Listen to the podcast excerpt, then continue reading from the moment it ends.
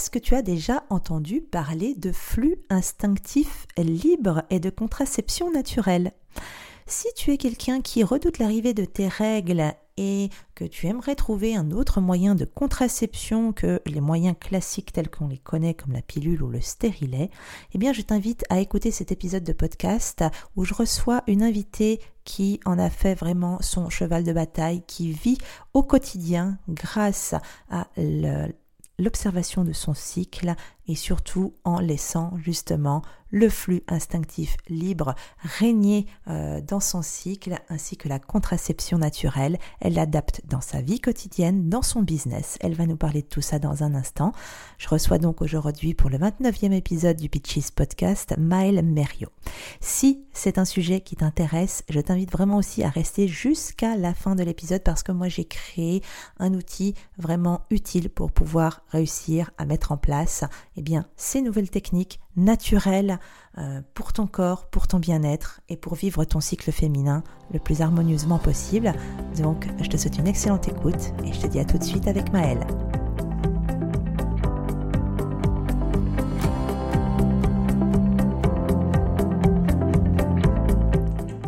Hello et bienvenue sur le podcast Pitches. Je suis Céline Michelot. Depuis plusieurs années, j'accompagne les preneurs dans le développement de leur business en ligne. Des années de tests, d'essais, d'échecs et de réussites m'ont permis de créer un business qui me donne du temps pour ce qui compte vraiment, mes enfants, ma famille et mes loisirs. J'ai créé Pitches pour toi futur mumpreneur ou mumpreneur débordé. À chaque épisode, retrouve dans tes écouteurs des astuces, des conseils et des stratégies qui te permettront de vivre la vie que tu as imaginée en te lançant comme indépendante. Si tu es une mumpreneur motivée à construire un business qui sert ta vie, je vais te donner les clés pour trouver plus de temps et mieux gagner ta vie en ligne. Je te remercie de passer ces quelques instants avec moi aujourd'hui dans ce nouvel épisode. C'est parti! Bonjour et bienvenue dans ce nouvel épisode de podcast. Aujourd'hui, on se retrouve avec une invitée.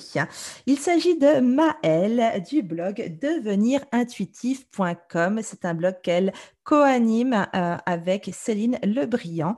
C'est un blog qui va nous parler de féminité, précisément, euh, Maëlle est spécialisée dans le flux euh, instinctif libre. Elle va nous dire ce que c'est dans quelques instants et dans la contraception naturelle. Et Céline, elle est plutôt côté euh, maternité. Céline n'est pas présente sur le podcast aujourd'hui. On a juste Maëlle, donc on va se concentrer sur ce que Maëlle fait particulièrement. Elle va nous parler de tout ça. Bonjour Maëlle et merci d'être là. Bonjour Céline et bonjour à toutes les auditrices.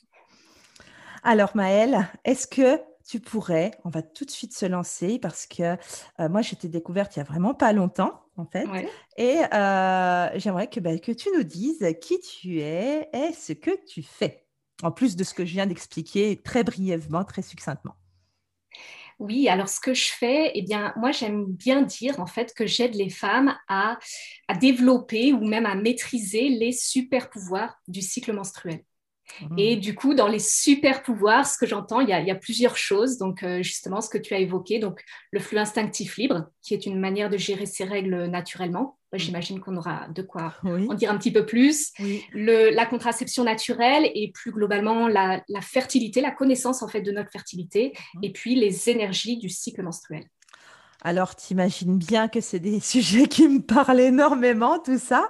Euh, alors, j'imagine que tu aides les femmes, mais alors, dans leur, euh, c'est plus dans leur euh, vie personnelle. Est-ce que c'est tout type de femmes que tu aides ou certaines femmes en particulier? Alors, c'est plutôt. donc, pour moi, c'est vraiment les femmes qui, en tout cas, euh, sont en, âge de procréer d'une certaine manière, hein, je dirais, euh, à partir des premières règles. Et puis, jusqu'à présent, c'est vrai que je ne me suis pas trop euh, préoccupée ou en tout cas je ne suis pas trop formée en tout cas sur le domaine de la préménopause, ménopause et tout ça, je connais pas trop, mais dans l'entre-deux, toutes les femmes, ouais, c'est vraiment l'idée de, de se reconnecter au corps, donc c'est plutôt dans une démarche personnelle, même si après, voilà, je pense que ce travail-là de, de, se reconnecter au cycle, à son corps, ça a des impacts après dans tous les domaines de la vie, au niveau du travail, au niveau des relations, au niveau euh, voilà. Mais au départ, c'est plus une démarche personnelle, en tout cas comme euh, telle que j'ai envie de le, transmettre aux femmes. Très bien, très bien. Alors, c'est vrai que bon voilà, ça c'est un, thème, euh, la nature cyclique de la femme euh, qui euh, m'est très très chère et je pense mmh. que c'est quelque chose qui nous rassemble toutes les deux là-dessus. Mais avant qu'on plonge là-dedans, je voudrais quand même que tu nous parles un petit peu de ton parcours et comment tu en es arrivé finalement à, à, vouloir partager tout ça avec une communauté? Mmh. Alors, mon parcours, il est en fait très, très multiple, on va dire. J'ai vraiment un côté assez touche à tout d'une certaine manière. Donc, j'ai développé pas mal de choses et on pourrait se dire mon parcours est un peu chaotique. En fait, les énergies du féminin, ça m'intéresse depuis très très longtemps. Je dirais que le premier stage sur, euh, sur le féminin que j'ai fait, c'était avec Miranda Gress, c'était euh, vers l'âge de 20 ans à peu près. Et, euh, et maintenant, j'en ai 30. Donc, ça fait 10 ans à peu près que j'ai commencé à m'intéresser à ça, à lire les livres de Miranda et à me dire, waouh, les énergies du cycle menstruel, ça me parle beaucoup. Et bon, bah là, c'était vraiment dans une démarche personnelle à ce moment-là. À côté de ça, je faisais mes études mmh. et au niveau des études, en fait, je suis allée loin dans les études. J'ai fait une thèse en sciences humaines euh, sur euh, plutôt le côté nature, environnement. Euh, en fait, c'était sur les savoirs traditionnels sur les plantes en Bretagne. Mais donc, il y a quand même le côté, moi, je vois des liens en tout cas en disant, bah, il y a le côté à la fois être connecté à la nature, au côté vivant, mais à notre côté un petit peu peut-être animal ou en tout cas notre lien avec l'environnement. J'aime beaucoup ce, côté-là euh, et, le côté, ben voilà, comment est-ce qu'on peut euh, être connecté à soi, à son environnement? C'est vraiment des questions qui m'ont beaucoup euh, interrogée. Et puis à côté de ça, au niveau professionnel, ben, finalement après cette thèse, je me suis dit, ben, je vais je vais essayer de trouver quelque chose dans lequel il y a plus de, débouchés quand même, parce que c'est vrai que le monde de la recherche, et puis ça me, ça m'attirait pas forcément finalement euh, le, monde dans lequel euh, finalement je me retrouvais. Donc j'ai décidé de développer mon activité de, rédactrice web en fait, et c'est pour ça qu'à côté de ça, bah, j'ai eu la la place, enfin, ça a ouvert des portes en fait. J'ai découvert le monde du web et je me suis dit, mais tiens, mais en fait, euh, si moi, il y a un sujet sur lequel vraiment j'aimerais partager du contenu, ben, c'est cette histoire des énergies du cycle. Quoi. Et c'est vrai que tout au, tout au fil de ces années, finalement, j'ai continué ce cheminement personnel avec les énergies du cycle, mais aussi, du coup, le flux instinctif libre, la contraception naturelle. Je l'ai fait d'abord pour moi. Et puis là, je me suis dit, mais après, en fait, euh, après être devenue maman, après avoir allaité ma fille, et puis quand, mes règles sont revenues, en fait, il y a eu vraiment ce truc de me dire, mais, mais j'ai envie de transmettre, en fait, sur ce sujet-là. Et comme j'ai déjà un pied dans le monde du web, bah, en fait, c'est peut-être pas si difficile que ça de lancer ma propre activité. Quoi. D'accord. Alors là, tu as dit quelque chose d'intéressant, euh, tu vois, que je n'avais pas du tout prévu de te poser comme question, mais, mais j'ai envie de rebondir sur ce que tu viens de dire. Est-ce que quand tu as eu ta fille, donc il y a eu le retour des règles, est-ce qu'il y a eu une prise de conscience supplémentaire par rapport à ton cycle, euh, par rapport à avant, sans enfant, et après avoir enfanté? Est-ce qu'il y a eu une grosse différence pour toi? Parce Eh bien, oui, alors oui, oui, il y a eu, en fait, euh, moi, ce qui m'a marqué, surtout à ce moment-là, au retour de couche, c'est que je me suis rendu compte que ça me permettait d'être femme à nouveau. Comme si vraiment il y avait eu cette période où j'étais 100% mère d'une certaine manière. Et je me disais, comment est-ce que je fais pour retrouver euh, mon identité de femme? Parce que, parce que devenir maman, moi, c'était la première fois il euh, y a tout qui est chamboulé aussi et du coup euh, c'était c'était me reconstruire ma propre identité en tant que femme. Mhm. et j'ai eu vraiment la sensation que le retour de mes règles ça a créé ça. Ça a fait ok je suis de nouveau femme.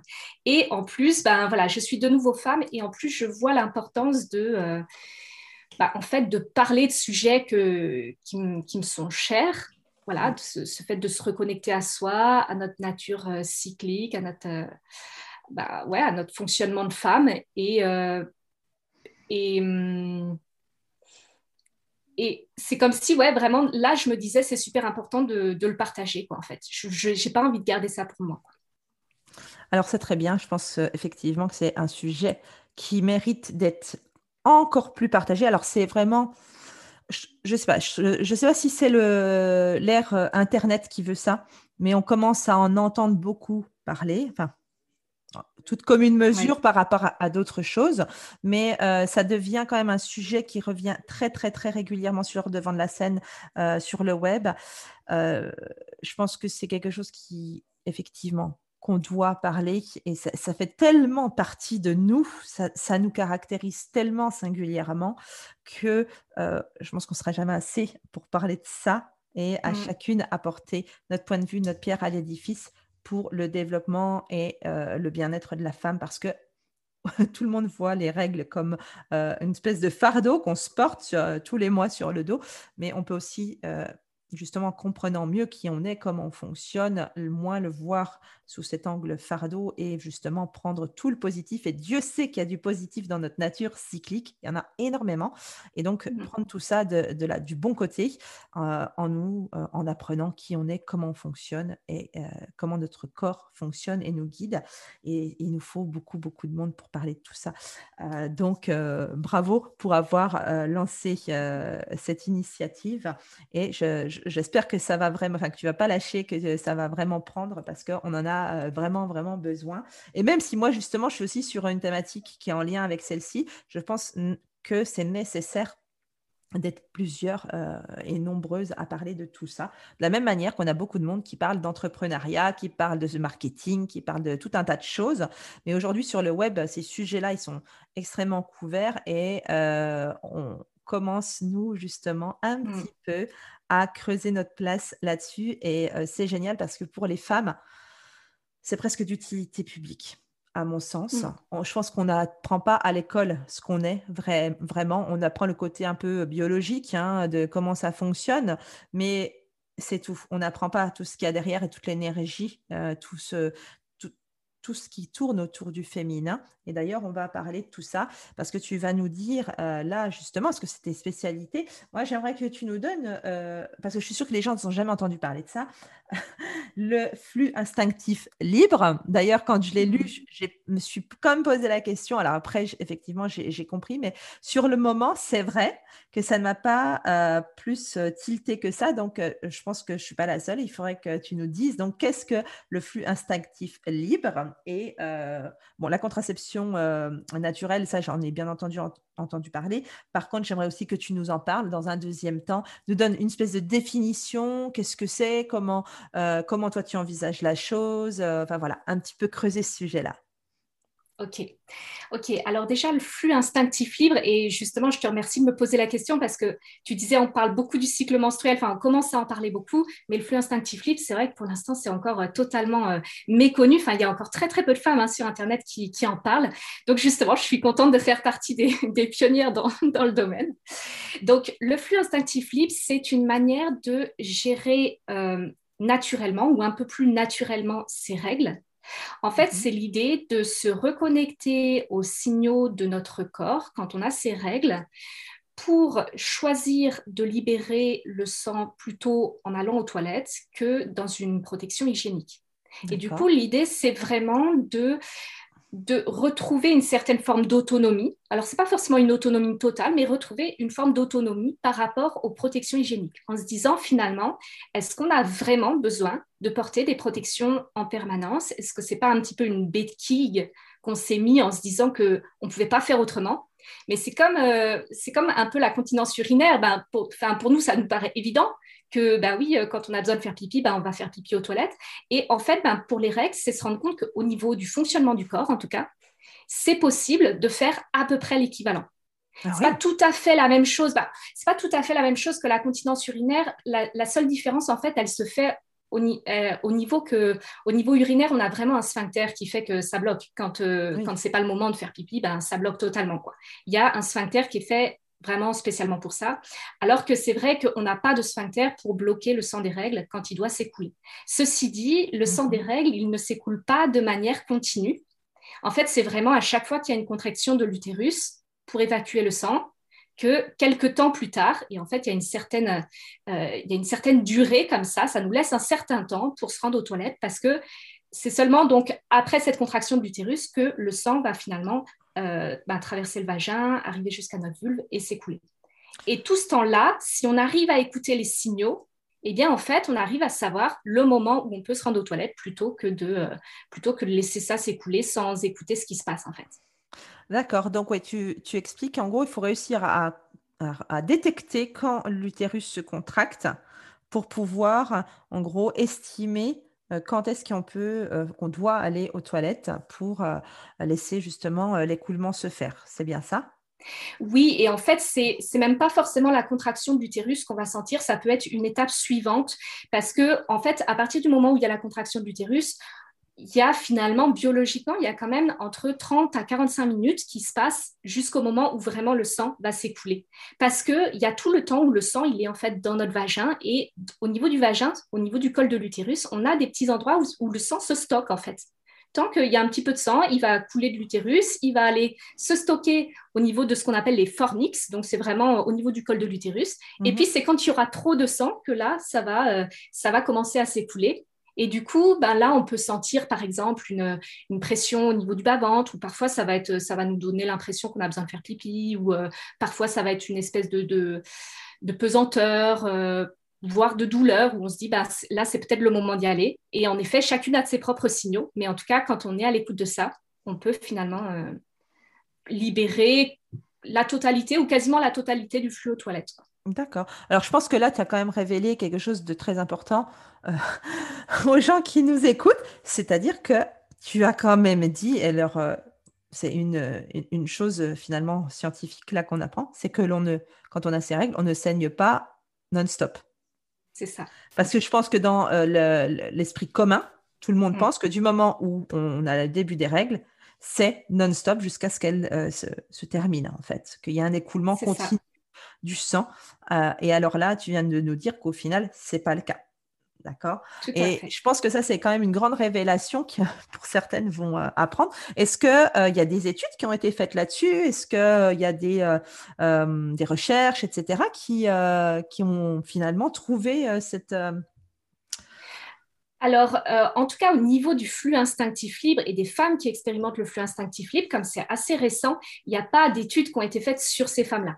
Après, sur le fonctionnement du corps et sur le fait que, que le sang, par exemple, ben, ne s'écoule pas de manière continue, ça, je pense qu'on peut trouver les recherches qui en parleraient. Mais, euh, par contre, euh, ben, le truc, c'est que le flux instinctif libre, pour l'instant, euh, même la communauté scientifique, même les médecins, à la limite, ne savent même pas que c'est possible, à la limite. C'est ça, qui est, ça qui est un petit peu décourageant parfois, c'est que la vie des médecins ou des sages-femmes ou, va être assez négatif au départ en se disant bah non, c'est pas possible. Alors qu'en fait, ben, dans la pratique, quand on est euh, à l'écoute, c'est faisable. Là, par exemple, il y a une, une personne, euh, Mélissa Carlier, qui développe aussi beaucoup cet aspect-là du flux instinctif libre, qui est à côté de ça euh, kinésithérapeute.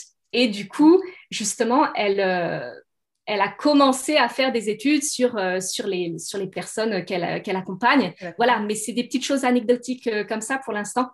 Euh, qui, se font. C'est encore très confidentiel finalement comme sujet. C'est ça. Hein, parce que bon, voilà, clairement, moi, pour moi, enfin voilà, on a ces règles, ça coule tout le temps. Et euh, alors j'étais déjà partisante de, euh, comment dire, de fait de d'éviter, de limiter vraiment, par exemple, tout ce qui est tampon, etc., pour laisser et sentir l'écoulement, parce que je pense que c'est euh, important de laisser euh, partir.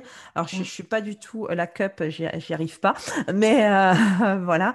Mais par contre, effectivement, le tampon, ça bloque quand même quelque part, ça, ça, coupe une partie des sensations du flux qui, ben, c'est intéressant d'écouter justement ce qui se passe. je suis d'accord avec toi là-dessus.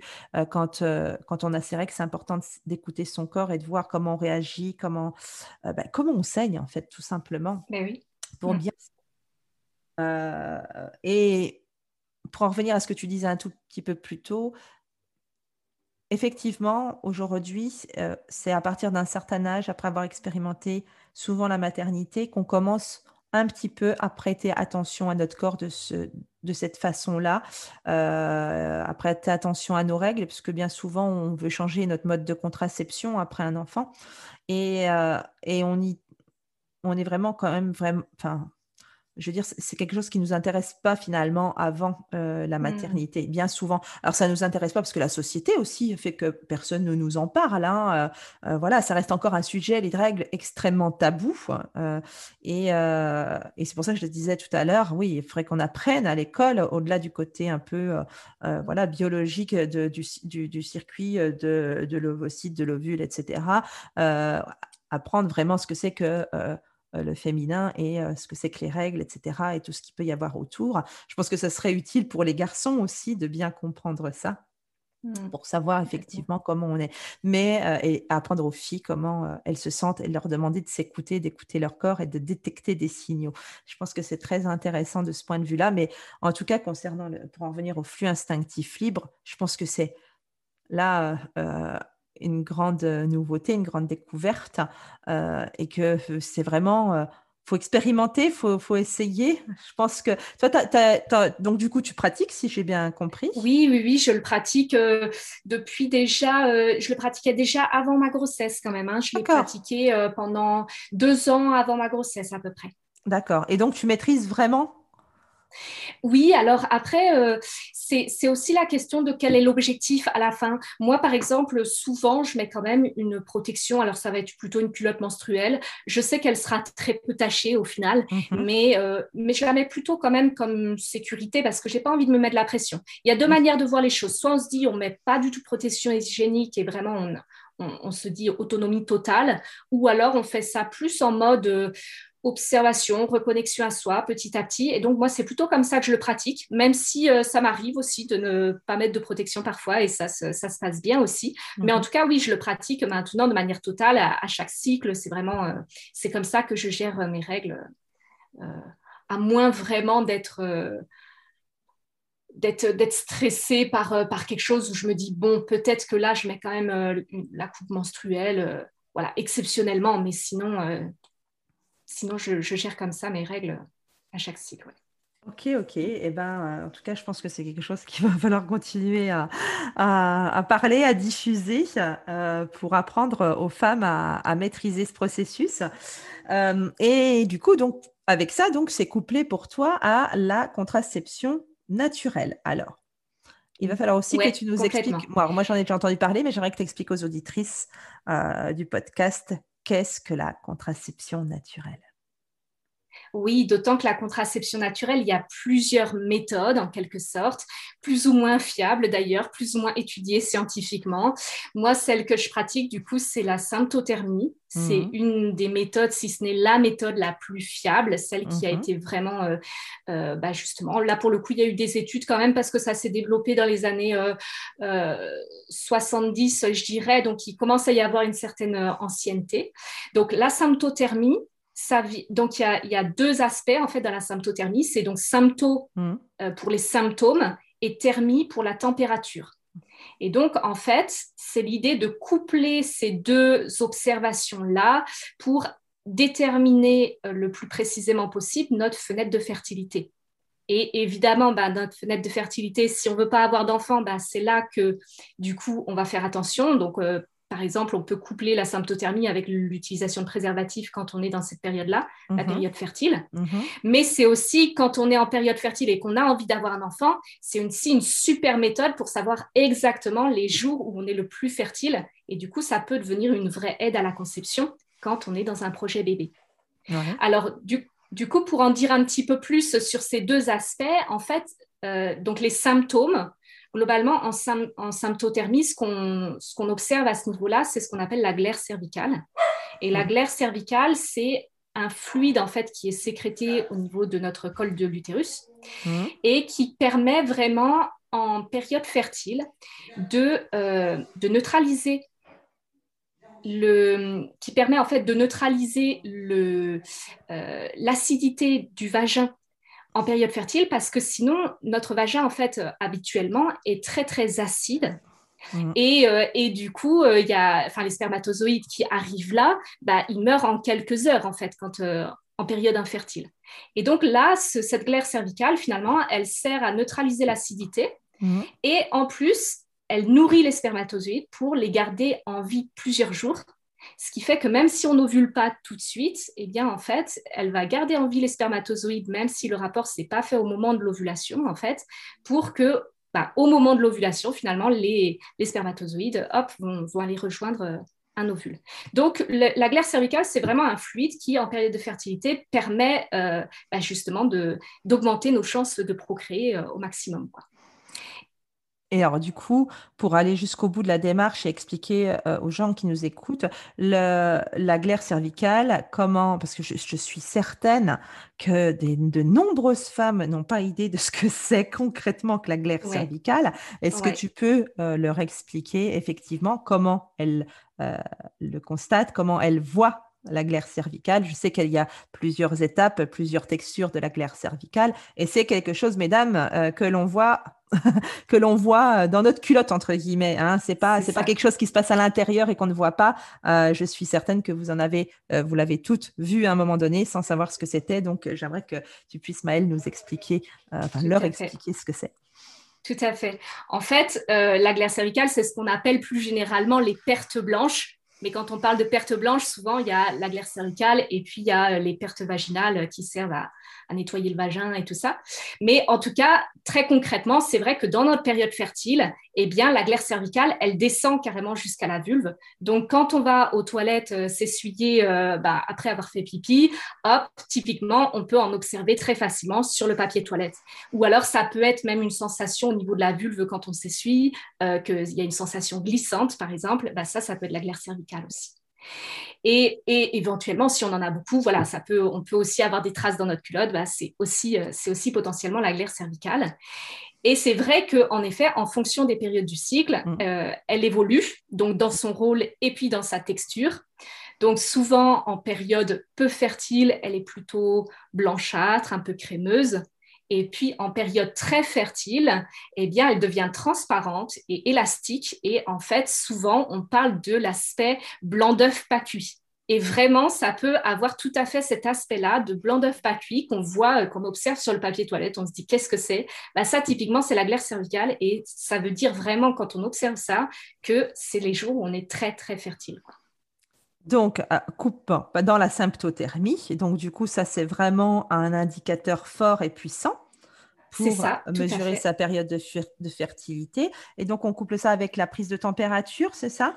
Oui, c'est euh, Alors, la prise de température, du coup, c'est une prise de température le matin au réveil avec un thermomètre très précis. Donc, le thermomètre qu'on utilise d'habitude euh, pour juste prendre la température si on a de la fièvre, ça ne suffit pas parce que là, il faut un thermomètre à deux décimales pour vraiment, euh, en fait, on est souvent à des, à des, à des températures, enfin des précisions de température de 0,5 0,05 euh, degrés. Donc, euh, donc c'est pour ça qu'on a besoin d'un thermomètre vraiment précis, mais ça coûte, ça coûte pas très cher. Hein. En vrai, ça coûte une quinzaine d'euros.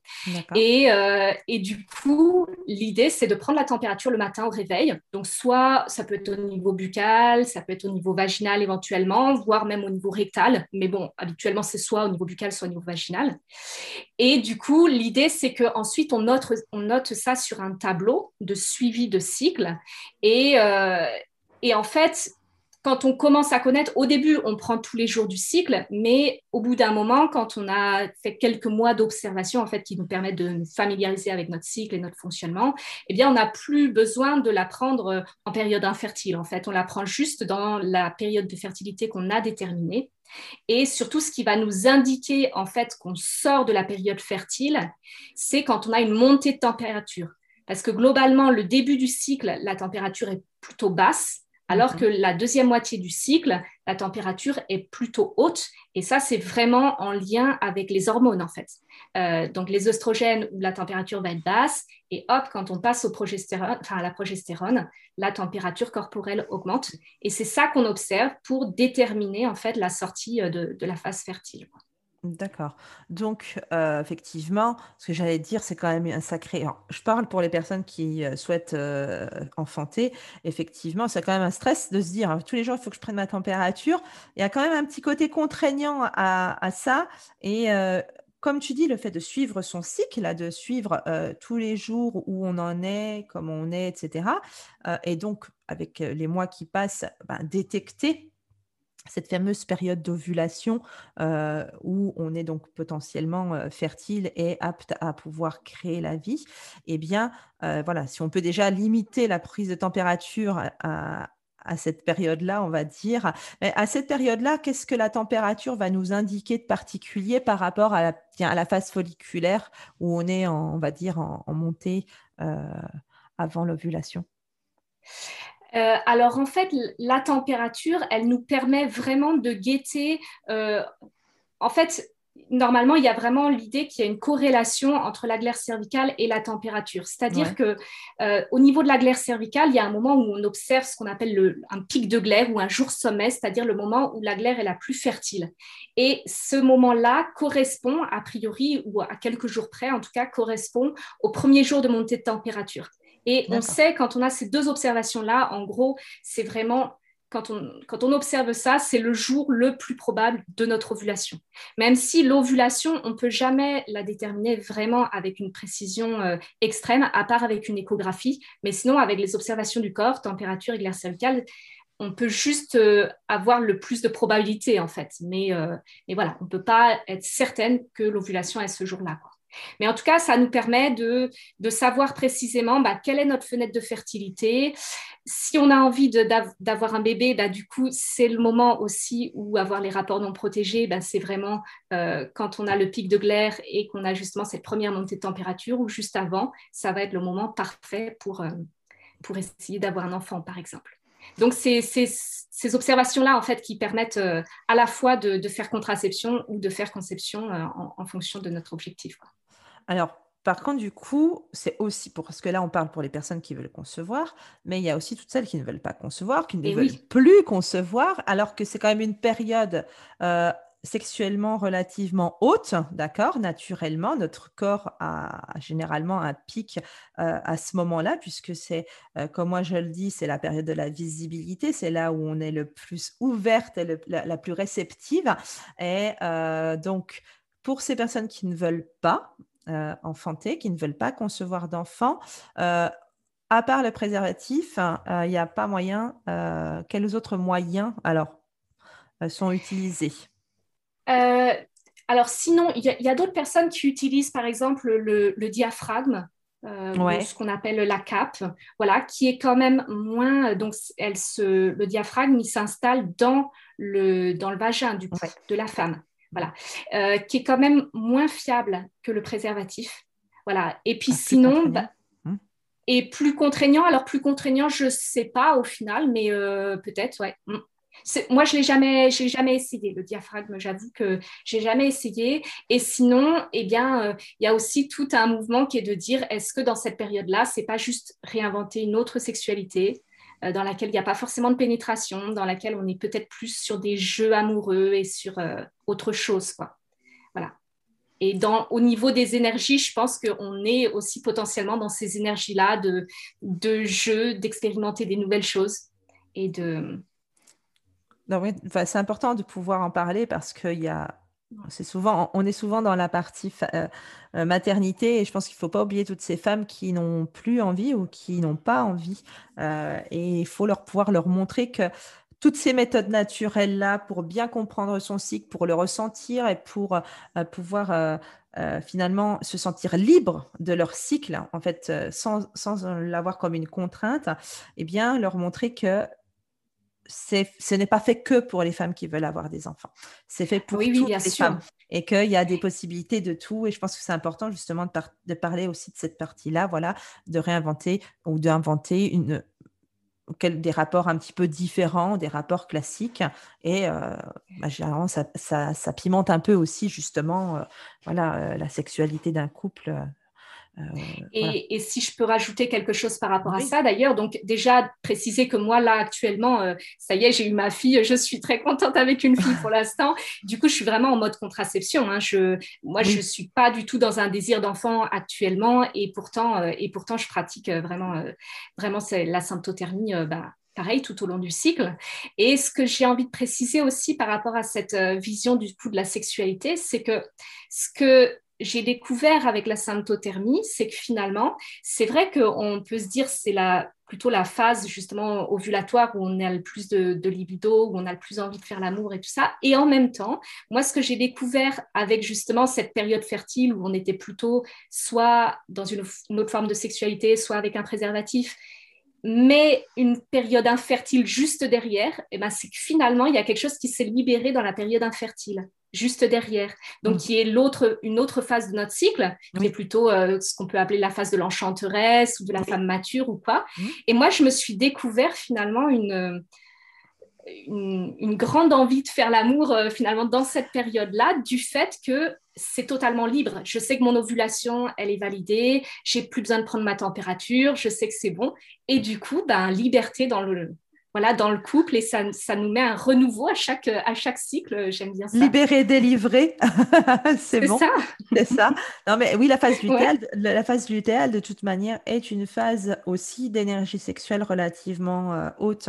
Hein, euh, c'est pas, il a pas que, on n'a pas juste euh, une énergie sexuelle haute au moment de l'ovulation. On a, on peut, on a une forme d'énergie sexuelle différente à chaque phase du cycle, euh, mais c'est la phase lutéale, c'est généralement une phase relativement haute pour, pour beaucoup de femmes. Alors souvent pas trop sur la fin où il y a le fameux syndrome prémenstruel qui, qui, se fait vraiment sentir, où là on commence à vraiment faiblir, mais on va dire que juste après l'ovulation, en début de phase lutéale, parce que finalement c'est une des phases qui dure le plus longtemps dans le cycle, la phase du théâtre, eh bien, euh, cette au début de cette phase-là, eh bien, effectivement, là, on a un pic euh, d'énergie sexuelle également. Euh, donc, voilà, pour toutes celles qui nous écoutent, libérer, délivrer à ce moment-là, on y va, on n'hésite pas. mais ça me fait donc une belle transition concernant les phases du cycle menstruel. Est-ce que tu pourrais nous parler, parce que je sais que c'est donc quelque chose que tu observes, que tu as étudié, etc. Parle-nous, euh, moi je, parle à ma façon des quatre phases du cycle menstruel et j'aimerais que tu nous parles toi aussi de ces phases-là et des énergies qui sont euh, pour toi durant ces quatre phases euh, du cycle menstruel, s'il te plaît. Ok. Alors déjà, moi, ce que j'aimerais dire par rapport à ça, c'est que justement, euh, euh, je me suis beaucoup inspirée, enfin, dans ma compréhension des quatre phases du cycle, je m'inspire beaucoup de l'approche de Miranda Gray, mhm. donc avec plutôt la phase de la jeune fille, puis la phase de la mère, la, femme de enfin, la phase de l'enchanteresse et la, femme, la phase de la grand-mère. Et en fait, je, tant que j'avais seulement ces informations-là, j'avais du mal à m'y retrouver dans ces différentes phases. Et mhm. justement, j'ai envie de dire que l'approche, en tout cas très physique finalement, que m'a apporté ben, notamment la, la symptothermie, en arrivant à préciser euh, vraiment les jours les plus fertiles, ça m'a donné un cadre pour bien comprendre ces phases-là et les, me sentir vraiment connectée à elles, en fait. C'est vrai que tant que c'était juste au niveau de l'énergie, en fait, j'avais du mal à m'y relier parce que moi, j'ai un cycle en plus qui est habituellement plutôt long, enfin un peu plus long que la moyenne, plutôt 34-35 jours. Et du coup, bah, c'est vrai que ça collait pas avec euh, les schémas que peut euh, partager Miranda Gray ou euh, ce genre de choses. Et du coup, bah, ça a été trouver mon propre fonctionnement. Et c'est vrai que avoir cette méthode de, contraception naturelle ou d'observation du corps, même simplement l'observation de la glaire cervicale, permet vraiment de donner des repères de où est-ce que j'en suis dans mon cycle et du coup dans quelle phase est-ce que je suis. Quoi. Oui. Mais euh, justement, j'en profite pour euh, te demander, donc du coup, voilà, tu as un cycle long, effectivement. Alors, Miranda, Miranda moi, euh, je sais que dans, la formation que j'ai, effectivement, je donne un cadre classique parce que on est obligé, de toute manière, il y a un moment donné, on est bien obligé pour essayer de donner des, bases de dire, voilà, en, gros, de en tel jour à tel jour, etc. C'est telle phase, de tel jour à tel jour, c'est telle autre phase. Effectivement, il est communément admis qu'un cycle, c'est à peu près 28 jours, un peu similaire à la Lune, etc. On est d'accord, mais on est comme tu viens de le dire, toi, tu as un cycle plutôt long. Moi, parfois, c'est long et moi, parfois, c'est court. Tu vois, moi, j'oscille mmh. vraiment entre les deux. Quoi. J'ai longtemps eu des cycles aux alentours des 22 jours, donc euh, court, mmh, très, très, court. Mmh. Et puis, euh, bah, parfois, bah, c'est voilà, 33 jours. Euh, bon, pourquoi, comment bah, Je ne sais pas, c'est comme ça. Mais j'adapte systématiquement parce que il y a un point finalement commun à tout ça. Moi, je ne pratique pas la, symptothermie, mais par contre, il y a une chose que j'essaye de surveiller parce que j'écoute mon corps et, je vois les symptômes. La glaire cervicale aide effectivement beaucoup. Mais les symptômes aussi physiques, euh, sans prendre la température, moi, j'essaye de détecter l'ovulation. D'accord? Et parce qu'à partir de cette période-là, on sait naturellement que il va se passer environ 14 jours avant d'avoir les règles, puisque ça, c'est une donnée euh, qui ne bouge pas. C'est le avant les règles qui peut euh, finalement euh, être. C'est oui. peut être très long en fait, jusqu'à l'ovulation. C'est pas le après l'ovulation qui est long. Cette période-là, elle reste relativement fixe. Et effectivement, tu l'as dit tout à l'heure, on peut pas savoir quel jour exactement on ovule. Par contre, en fonction des symptômes que l'on a et puis de, bah, de ce qu'on note dans notre corps, on peut se dire que c'est à peu près là et donc plus ou moins 14 jours après, on sait qu'on va avoir ces règles. Mais ce qui est super important là-dedans, finalement, c'est surtout le suivi.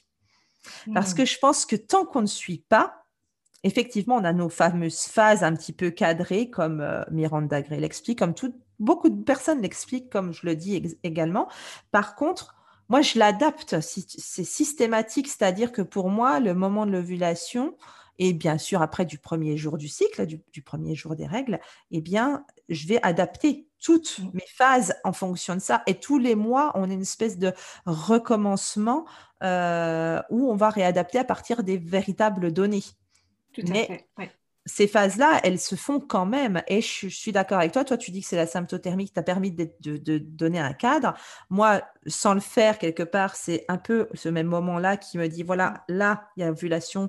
Les règles, c'est dans environ 14 ou 15 jours. Eh bien, et bim, le premier jour des règles. Et là, du coup, on a deux euh, encres assez euh, précises dans le temps. Et ça permet de pouvoir construire, entre guillemets, ces fameuses phases de son cycle mais par contre, elles sont toutes les mêmes pour nous toutes, malgré la différence de temps et de jours qu'elles peuvent durer. Et donc, qu'est-ce que toi, tu peux nous dire sur ces fameuses énergies dans les différentes phases? Pour revenir à la question du tout départ. Oui, euh, j'essaye de les utiliser vraiment de plus en plus au quotidien dans ma manière de gérer euh, notamment euh, mon entreprise, enfin oui, mon entreprise, mais aussi d'ailleurs ma vie de famille, ma façon d'organiser mes week-ends. Ou, voilà. J'essaye de, d'organiser de, plus en plus en fonction de ça. moi, c'est vrai que je m'en étais, j'avais commencé à observer ça beaucoup dans le courant de la rédaction de ma thèse, par exemple, où j'ai eu un an où je rédigeais. Et c'est vrai que là, pour le coup, j'avais vraiment observé qu'il y avait certains jours, alors plutôt euh, en phase du coup de l'enchanteresse, de, de la femme mature, mais parfois, c'était aussi en tout début de cycle, euh, la phase dynamique, où, par exemple, j'avais vraiment des facilités à écrire et mm. où je me sentais super efficace, super productive. Quoi. Et ça, c'est des choses que j'observe aussi beaucoup aujourd'hui dans ma façon de, euh, quand, par exemple, j'ai des vidéos à créer ou j'ai des articles à rédiger. Euh, je sais que, par exemple, bah, c'est pareil, dans la phase de l'enchanteresse, je parfois je suis super inspirée quoi, pour faire mes vidéos et je vais les faire avec une facilité déconcertante. Alors que si j'essaye de faire ça, euh, euh, je ne sais pas, peut-être juste avant, par exemple, dans la phase plutôt euh, de, la mère, de l'ovulation, eh bien, je vais galérer un petit peu plus. Quoi. Ah, c'est rigolo ça. Dans la... Rigolo. Parce que souvent, à la, phase de la mère, on est plutôt inspiré parce qu'on a envie d'attirer. Hmm. Et donc, du coup, on trouve normalement plus facilement les bons mots, les bonnes euh, expressions pour pouvoir attirer les gens à nous. Et moi, je constate plus que la phase, donc lutéale, la phase suivante, celle de l'enchantresse, on est extrêmement productive.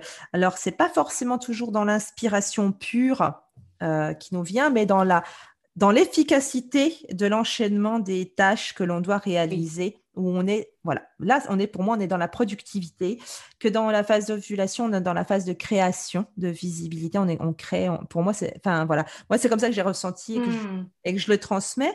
Et tandis que la phase euh, justement dynamique, ben, c'est là où il y a les idées, on va pouvoir les organiser, on va pouvoir les planifier et organiser tout ça. Il y a déjà évidemment de l'inspiration, parce qu'on se dit, tiens, typiquement dans la création de contenu, euh, voilà, en phase euh, dynamique, en phase donc euh, folliculaire, et eh bien de la jeune fille, hein, si on suit Miranda Gray, c'est ça.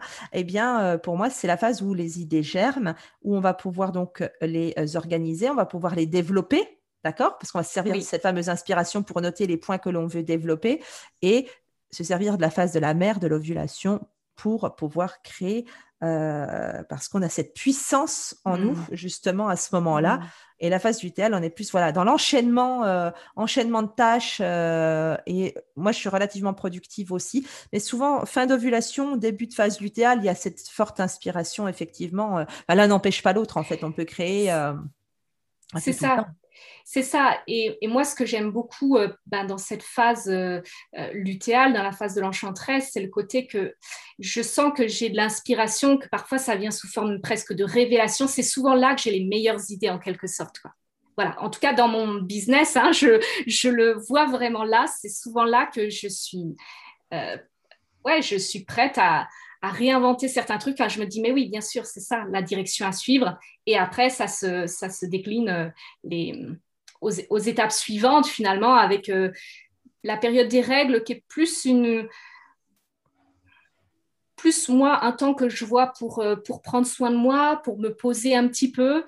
Et après, je sens aussi que moi, cette phase-là, elle dure pas très longtemps et que assez vite, il y a mm. l'énergie euh, dynamique qui, qui, revient au bout de même deux, trois jours. Parfois, mes règles sont pas totalement terminées, mais ça y est, je sens que j'ai l'énergie dynamique qui revient pour faire des listes et pour justement préciser ces idées que j'ai eues en fait en, en phase lutéale et euh, et justement, euh, donc tu nous as dit au tout début de l'émission que tu étais euh, rédactrice web, en, en, plus d'être blogueuse et youtubeuse, mais tu as, es freelance en partie de ton activité, c'est du freelancing. Alors, explique-nous comment tu gères justement un client en rédaction web sur un, un, client régulier, on va dire, puisque moi, euh, j'ai longtemps été rédactrice web également. Euh, euh, et, donc, comment tu gères justement en fonction de ton cycle les clients? Parce que Typiquement, le freelancing, mes clientes, c'est une question qui revient. Donc, moi, j'ai mes petites réponses par rapport à, tout ça. Mais moi, j'aime bien voir aussi le point de vue d'autres personnes, comment tu t'organises avec les clients pour pouvoir rédiger leur contenu de tes clients et respecter les phases de ton cycle et les énergies. Alors, euh, à ce niveau-là, c'est un peu particulier parce qu'en fait, moi, j'ai une grosse cliente en rédaction web, mais c'est beaucoup plus large que ça. C'est pas que de la rédaction web que je fais pour elle, même finalement je fais assez peu de rédaction web. Je suis plutôt sur sur euh, presque assistante finalement de sa mm. chaîne YouTube, de son business en ligne. Donc euh, je vais être en fait beaucoup sur de la stratégie, du conseil. Je vais rédiger ses newsletters quand même, mais sinon je suis dans l'optimisation de sa chaîne YouTube et dans la création de ses campagnes de vente. Et alors justement, là où je me rends compte vraiment que, donc plutôt sur le côté copywriting. Et en fait, dans cet aspect-là, euh, création de campagne, comment vendre et tout ça, c'est clair que euh, je vois bien que dans la période de la mer, c'est parfait, quoi. C'est parfait. J'arrive à me mettre à la place des personnes, des futurs clients, et je, voilà, j'arrive à être dans cette, euh, ouais, cette cette empathie en fait. Enfin, moi, je le vois vraiment comme mhm. ça. J'arrive à être en empathie avec ces, personnes que j'imagine prêtes à acheter euh, ces, programmes et mhm. du coup à créer quelque chose qui répond au plus à, à leurs besoins, à leurs questions, à, leurs attentes. Donc la phase de la mère, pour les personnes qui nous écoutent, c'est l'ovulation, d'accord? Ce que moi j'appelle chez moi, c'est la phase de la visibilité. Donc voilà, c'est pour vous donner un petit peu, euh, voilà, parce que souvent les, la phase de la merde. De quoi me parles-tu? Donc, non, je, voulais repréciser, mais je suis, complètement d'accord avec toi. Moi aussi, je conseille généralement de faire sa page de vente et ses tunnels de vente à ce moment-là euh, du cycle, quand on est en création de, de, de, produits, pas de contenu. Enfin, on crée du contenu tout le temps, mais en, phase de, création de produits ou d'offres euh, ou de, programmes, etc. Effectivement, la page de vente, les séquences de mails de vente, euh, c'est vrai que c'est dans cette période-là qu'elles sont généralement euh, où on a un meilleur impact avec nos mots parce que, de nouveau, on est toujours dans cette volonté d'attirer, hein, parce que notre corps, il dégage cette envie-là aussi. Hein. Il est là, il est prêt à accueillir justement pour enfanter. Donc, il veut attirer à lui et euh, naturellement, bah, il y, a tout le reste. Comme quoi, voilà, notre, physiologie euh, eh bien, aide à tout le reste, effectivement, et pas euh, que, notre corps, voilà, notre business, notre vie, etc. et donc, pour en revenir à la question, oui, par rapport aux clients en, rédaction web, alors si tu as cette cliente-là, effectivement, tu es plus dans le copywriting, donc là, ça s'y prête bien, bien, bien. Mais si tu as, par exemple, un client ponctuel, pas, pas forcément en mission longue, hein, mais en ponctuel, qui t'appelle euh, ou qui t'envoie un mail et qui a besoin de, de, deux articles euh, pour la semaine dernière, comme c'est souvent le cas, euh, comment ça se passe dans ces cas-là? Si tu n'es pas dans la bonne phase de ton cycle, tu lui dis non ou tu, ou tu le prends et tu galères pendant des heures parce que tu n'es pas dans la bonne phase et que tu n'es pas vraiment inspiré? Ouais, alors c'est vrai que moi, c'est surtout euh, quand je réponds à un client, j'essaye à chaque fois, phase ou pas phase du cycle, de savoir d'abord si je suis inspirée, si j'ai de l'élan pour travailler avec ou pas. Et je dirais qu'à partir du moment où j'ai où j'ai de l'élan, où je sens ma motivation et que je sais que c'est quelque chose que je vais devoir faire, même si c'est pas l'énergie de mon Enfin, même si c'est pas tout à fait la bonne phase, la, la phase la plus idéale, c'est pas grave. J'arrive quand même à adapter. Enfin, globalement, euh, voilà, je trouve que il y a quand même dans mon fonctionnement, il y a quand même quelque chose qui est très adaptable. Je sais qu'on vit aussi, euh, on vit pas toutes. Je sais que pour certaines, euh, par exemple, qui vont avoir un syndrome prémenstruel fort, elles pourront juste absolument rien faire dans cette phase-là. Moi, mm. Moi, c'est pas forcément mon cas, par exemple. Donc et puis pendant la phase des règles, je n'ai pas non plus des règles très douloureuses qui, euh, qui m'empêcheraient absolument de travailler ou quoi.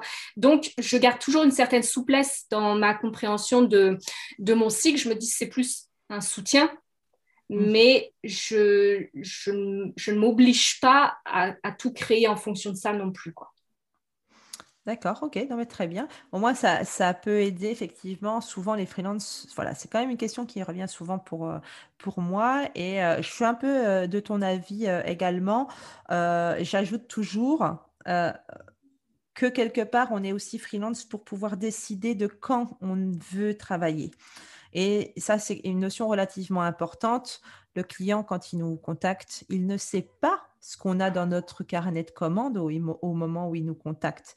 Donc, c'est souvent les freelances qui sont en début d'activité sont euh, pressés de gagner de l'argent, pressés d'avoir des clients et donc se sentent dans l'obligation de dire oui, dire oui tout de suite, mmh.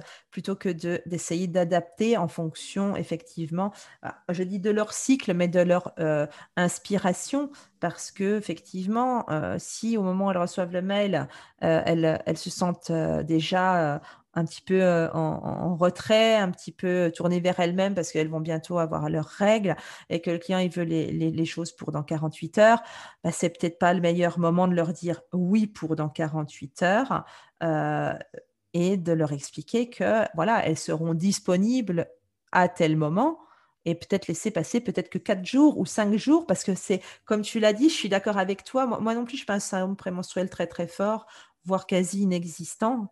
Et euh, c'est effectivement les deux, trois premiers jours de règles où je suis un peu euh, flappy. Mais au-delà de ça, ça ne m'empêche pas non plus forcément de complètement travailler. Et euh, il faut savoir adapter aussi en fonction de son, bah voilà, de son rythme. Et comme je dis toujours, quand on a ces règles, ça ne veut pas dire on arrête de travailler pendant cinq jours. Ça n'a rien à mmh. voir. On, on mmh. continue de travailler. Par contre, on s'aménage des plages de repos pour pouvoir justement récupérer, avoir ce fameux repos stratégique, euh, que j'appelle ça comme ça, qui va nous rebooster. Et j'ai eu cette euh, expérimentation-là encore la semaine dernière. Euh, et bien effectivement, bah, c'était le deuxième jour des règles, je n'en pouvais plus, j'étais, mais voilà, j'avais rien, il n'y avait rien qui voulait venir. J'ai dormi deux heures l'après-midi, mais j'ai travaillé trois heures le soir une fois que les enfants étaient couchés. Mmh. Et j'ai fait en trois heures ce que j'aurais peut-être fait en cinq ou six heures dans ma journée, parce que j'ai accepté de me reposer pour ce moment-là de mon cycle. Et ça fait toute la différence pour moi. Euh, et c'est pour ça qu'il ne faut pas forcément se stresser euh, quand on mmh. dit qu'on suit son cycle. Oui, mais on ne sait pas dire qu'on arrête de travailler au moment où, où on a ses règles, où on est en enfin, à moins d'être vraiment cloué au lit évidemment, ça c'est encore un autre problème. Mais si c'est le cas, ces personnes-là, elles le savent, c'est pas d'aujourd'hui, c'est pas le premier mois où elles sont clouées au lit. Et donc là, il faut adapter aussi sa vie en fonction de ça. Donc ma réponse, elle est comme la tienne, voilà, en se disant aussi, n'oubliez pas qu'on peut se reposer. Vous êtes lancé comme freelance, Ce c'est pas pour être comme quand on est salarié, justement, où on n'a pas le choix que de se présenter au travail euh, de 9h à 18h ou, en fonction de ses horaires profitez aussi de votre statut pour adapter euh, justement vos réponses à vos clients. Ça, c'est pour moi essentiel. Et là, on part un peu sur une partie de mindset de business, mais euh, c'est quelque part, c'est un peu lié, hein, puisque oui, il faut, voilà, faut, faut, essayer de concilier tout ça et de prendre le meilleur de chaque petite chose qui nous sont présentées. Et si je peux rebondir là-dessus, euh, mhm. parce que je trouve ça super intéressant ce que tu dis. Et pour moi, dans ma compréhension du cycle menstruel, ce que je trouve merveilleux, c'est que je me suis rendu compte que certaines fois, en effet, certains jours, j'ai juste absolument pas d'énergie. Et là, ça m'est arrivé, par exemple, il y a quelques jours, j'étais, je pense que j'étais au passage entre euh, l'énergie de la mère et j'étais au tout début de la phase, euh, bah, phase lutéale, donc mhm. phase de l'enchanteresse. J'étais au tout début de ça. J'étais plutôt frustrée, contrariée j'arrivais pas à avancer. Et ben juste, je me suis dit, bah, j'accepte de ne rien faire. Et pendant un ou deux jours, j'ai quasiment pas avancé sur mes trucs. Et quand je m'y suis mise, par contre, c'est venu un week-end, mais l'énergie était à fond et j'ai bossé, bossé, bossé. Et moi, c'est ce que j'aime, quoi. C'est vraiment de me dire, en fait, euh, quand on est vraiment à l'écoute de ça, euh, je trouve que c'est pas, on perd pas en productivité quand on est dans un fonctionnement comme ça où on se dit on écoute ce qui est présent et quand on a l'inspiration, parce que vraiment les moments où on s'y met, on est dans une, productivité vraiment maximale, quoi. Et on peut être très, très efficace. Ah, je te remercie euh, de, de, dire tout ça parce que c'est exactement ce que je pense. Et à bon entendeur, euh, les filles, vraiment, euh, accepter de ne pas toujours être au top. Ça fait partie de notre nature cyclique. Et donc, prenez ce temps de repos parce qu'il va vous, vous allez vous rendre un service fois 10 derrière euh, plutôt que de vous épuiser à vouloir absolument faire les choses au mauvais, au mauvais moment. Parfois, quelques heures, un jour, deux jours en fonction, eh bien, ça va tellement tout libérer derrière il faut pas se stresser. À un moment donné, ça se fera. Et ça se fera toujours au meilleur moment plutôt que de vouloir forcer. Donc, merci Maëlle euh, de nous avoir dit ça parce que toi et moi là-dessus, on est vraiment absolument sur la même longueur d'onde. Euh, je veux en venir justement, euh, comment dire, on, est en train de parler un petit peu business et, ça tombe bien parce que je voulais qu'on parle quand même de ton blog devenirintuitive.com que tu tiens avec Céline Lebriand. Donc ce blog-là, vous l'avez fait à deux. Pourquoi vous l'avez fait à deux? Qu'est-ce que euh, vous voulez transmettre dans ce blog? Alors, j'ai bien compris tout, on a bien compris toute la partie que toi tu veux transmettre, mais globalement quand même l'objectif de ce blog, c'est quoi? Euh, Parle-nous un petit peu de tout ça. Ok. Ok, alors en fait, euh, ce qui est très rigolo, c'est que moi, quand je me suis lancée dans la rédaction web, enfin donc j'ai commencé à me former pendant ma grossesse, et puis euh, je me suis lancée dans le truc, et en fait, Céline, qui a vu un petit peu comment ça se passait pour moi, s'est dit, mais tiens, si, je me lançais là-dedans aussi. Donc on s'est retrouvées en fait toutes les deux euh, rédactrices web, formées à la même école en plus, et du coup, on a on a eu on avait tous les, toutes les deux vraiment cette volonté de transmettre à la fois, ben, avoir ce côté ben, de, rédaction pour des clients, mais aussi avoir ce côté de rédaction pour nous, pour des sujets qui nous passionnent vraiment, pour produire notre propre contenu sur euh, ce dont on a envie de parler. Quoi. Mm-hmm. Et on était toutes les deux dans cette phase jeune maman, alors elle, elle a été maman un petit peu avant moi, mais du coup, elle a une petite de 5 ans et une petite de 2 ans, alors que moi, ma fille, elle a 17 mois. Mhm. Voilà, donc on était à peu près dans les mêmes phases. Et du coup, on, en discutait ensemble, on s'est dit, mais tiens, si on lançait euh, quelque chose en commun.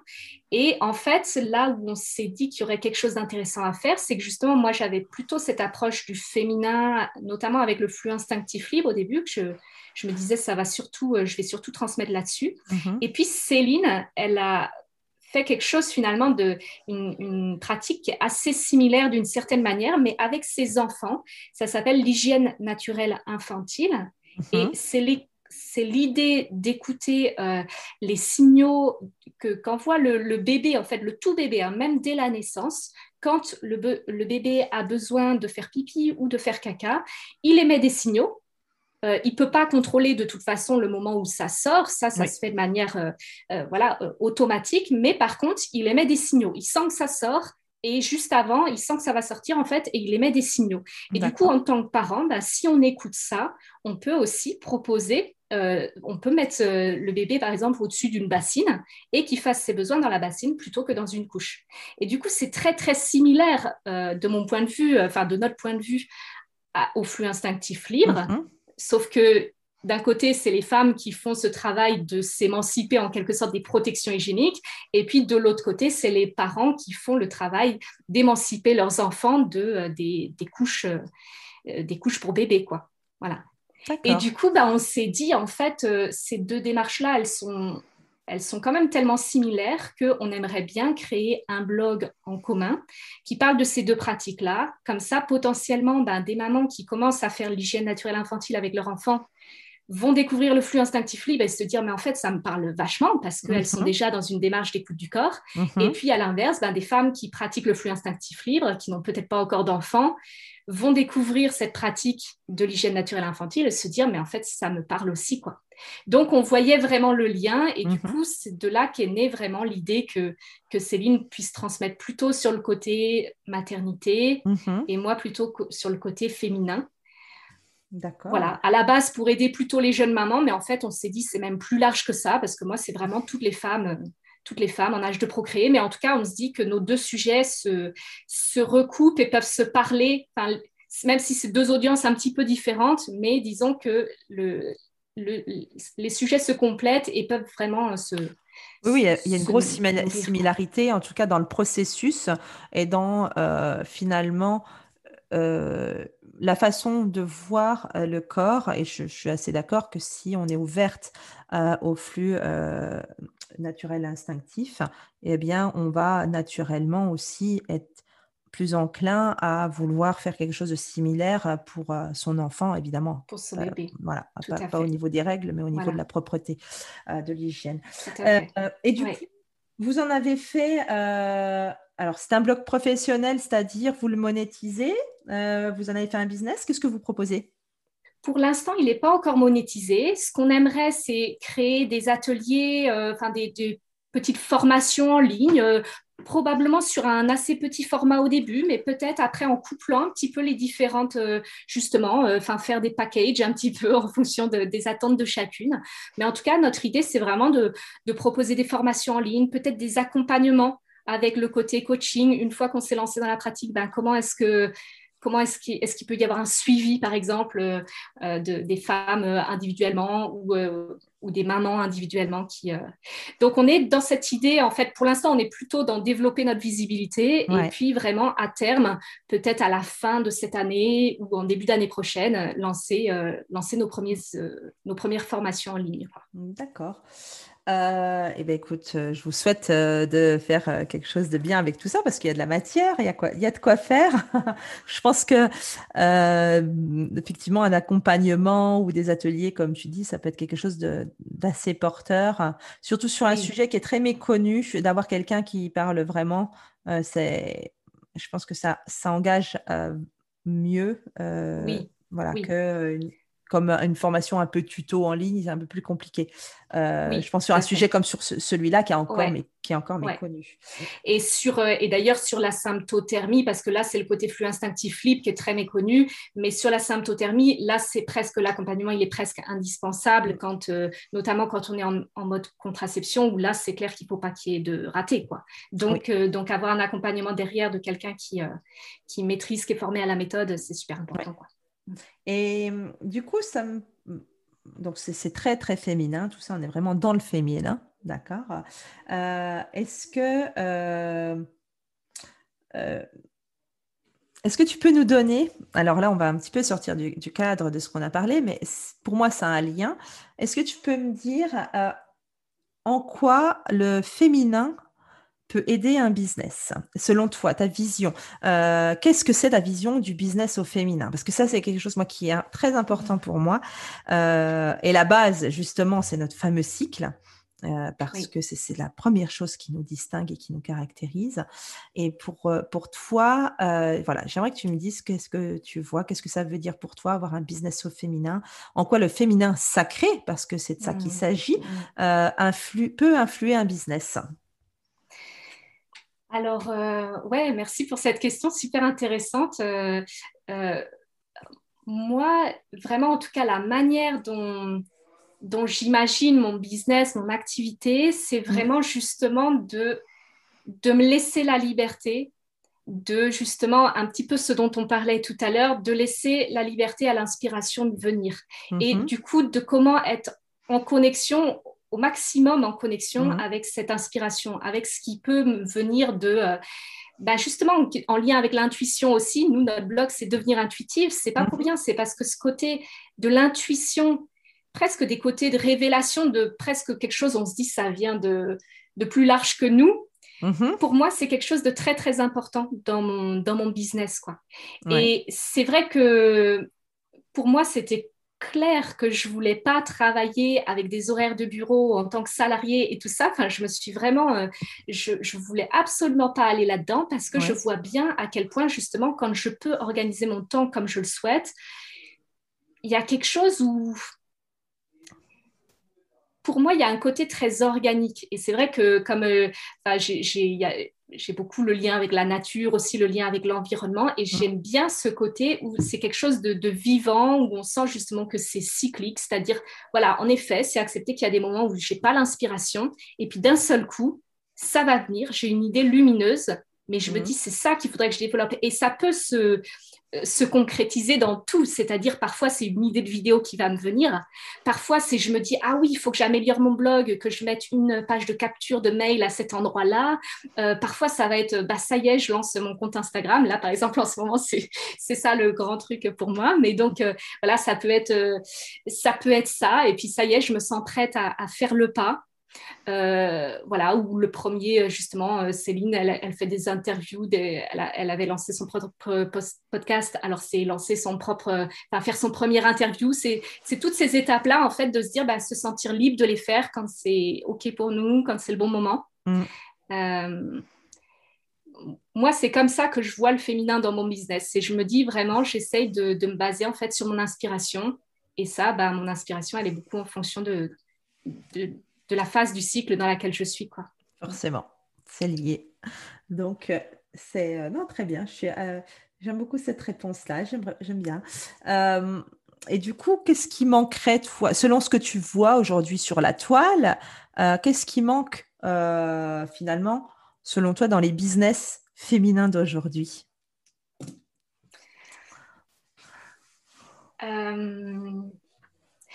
Moi, il y a quelque chose qui me fait quand même très peur euh, aujourd'hui parce que c'est encore tout à fait dans l'air du temps, c'est le côté euh, de, de s'en mettre vraiment trop, toujours trop de pression et, euh, et les burn-out. Voilà. Et, et, du coup, bah, voilà, j'ai l'impression que c'est encore très, très présent.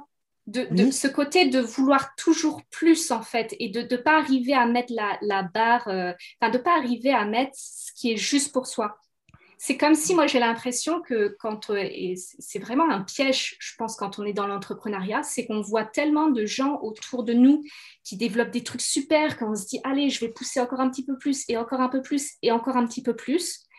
Alors qu'en fait, ben, je me dis, au final, on n'a pas tous les mêmes besoins, on n'a pas tous les mêmes attentes, on n'a pas tous les mêmes objectifs de vie, peut-être même les mêmes missions de vie, si, si je peux me permettre. Et du coup, ben, c'est de se dire, en fait, qu'est-ce qui est juste pour moi et, et du coup d'arriver aussi, enfin pour moi c'est ce travail d'arriver à me libérer du, travail, du, du regard des autres mmh. et à me dire mais au final qu'est-ce qui est juste pour moi? La taille de business, par exemple, qu'est-ce qui serait, ce serait quoi la taille de business idéale pour moi, mon objectif? Moi, je sais que quelque chose qui est très important pour moi, par exemple, c'est d'avoir du temps à consacrer à ma vie de famille et à ma fille à côté du travail. Et c'est vraiment, je me dis, OK, le travail, c'est bien, mais très clairement, je veux pas euh, déjà, je veux pas avoir du temps complet. Et alors, euh, faire 50, 60 heures par semaine, juste pour moi, c'est pas adapté, c'est pas ajusté. Quoi. Moi, mm. j'ai envie de, réduire, mais en même temps, sur le temps où je travaille, je fais quelque chose d'efficace. Je fais quelque chose où c'est vraiment le bon moment de le faire et du coup, je sens que ça avance. Et moi, c'est ça vraiment mon idéal, c'est de me dire en fait, euh, si je bosse trois jours, enfin là actuellement, je suis à quatre jours par semaine par exemple, et ça me convient très bien. Euh, peut-être même un jour euh, passer à trois jours par semaine, pouvoir mhm. développer d'autres projets perso à côté et me dire, bah, en fait, euh, c'est OK pour moi. quoi. Parce que mhm. c'est ce qui est ajusté. quoi. Eh bien, je te rejoins bien sur ce côté-là de ces business qui donnent cette impression, même si ce sont des femmes, de vouloir toujours plus, de vouloir toujours en ajouter plus. Malgré tout, il y a, pour moi, il y a quand même deux raisons hein, là-dedans. Il y a bah, la société patriarcale qui nous a conçus comme ça, qui nous éduque comme ça, qui nous pousse à faire comme ça encore aujourd'hui. Et la preuve en est avec tout ce qui est développé au niveau technologique aujourd'hui. Finalement, ça nous oblige à en faire plus d'accord, qu'auparavant. mais il y a moyen d'en faire moins, il y a moyen de trouver moyen d'en faire moins. C'est-à-dire que si on se met sur quelque chose où on a l'impression que c'est plus, il faut peut-être faire moins ailleurs. Enfin, il y a moyen d'équilibrer toujours. Et puis, bien souvent, je pense que ces femmes qui ont ces fameux business où on a cette sensation qu'elles en font beaucoup, beaucoup, et elles le font certainement beaucoup, bah, une réalité quand même, c'est qu'elles sont sans enfants. C'est quand même beaucoup de ces personnes-là qui sont euh, sans enfants et qui effectivement n'ont pas cette responsabilité de, euh, eh ben, d'avoir un, être vivant à s'occuper, qui, qui dépend complètement d'elle, enfin en tout cas du, papa, mais je veux dire par là que euh, ne pas avoir d'enfant, ça veut dire être libre de travailler 12 heures par jour si ça nous chante, c'est être libre de manger à 23h30 le soir si on en a envie, c'est être libre de partir à l'improviste.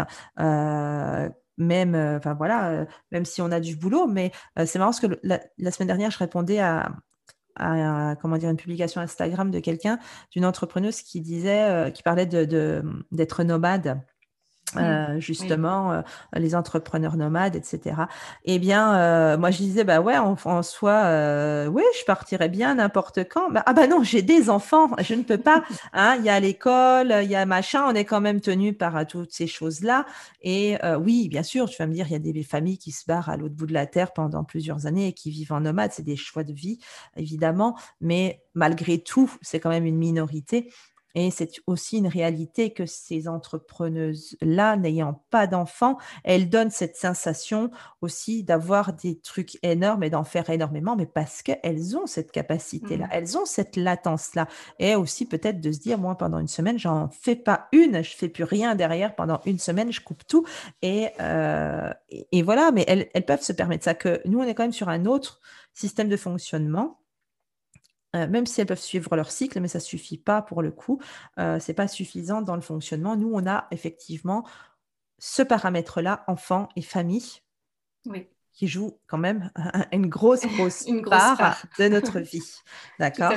C'est une véritable responsabilité euh, supplémentaire que, que l'on a, et par choix, bien entendu, ce n'est pas le problème, mais c'est pour ça aussi qu'il ne faut pas se comparer.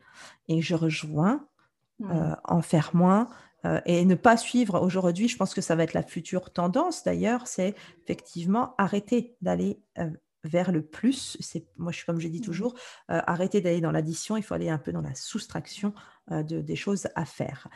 Donc ça, c'était euh, ma petite explication à moi concernant ça, mais donc on se rejoint également sur ce point-là. Et pour terminer, avant de passer à ton actualité, je te pose une dernière question. Qu'est-ce que tu pourrais donner trois conseils aux femmes qui nous écoutent pour les aider à mieux comprendre leur corps, à mieux se comprendre elles? Trois conseils que tu donnerais voilà, aux auditrices. Ok.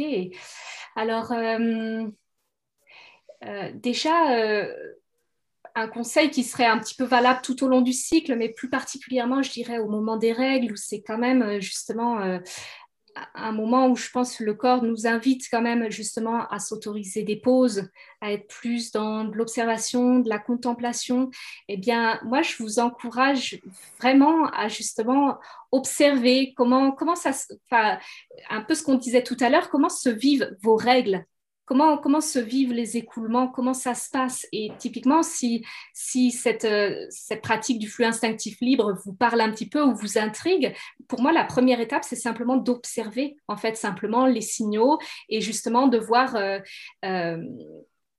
euh, est-ce que, enfin, à quelle, à quelle fréquence est-ce que ça coule? Comment est-ce que ça coule? Est-ce que je sens des signaux qui pourraient m'indiquer que? Et je pense que déjà, rien que ça, justement, en mettant euh, une protection hygiénique qui laisse le sang s'écouler, eh bien, c'est déjà un premier pas énorme parce que à la fois, c'est connaître un petit peu mieux son corps, mais c'est aussi prendre un temps pour soi un temps d'attention à soi. Et c'est pas souvent finalement dans le quotidien qu'on se l'autorise. Mm. Je pense que le, le, moment des règles, c'est vraiment un moment parfait pour ça. Quoi.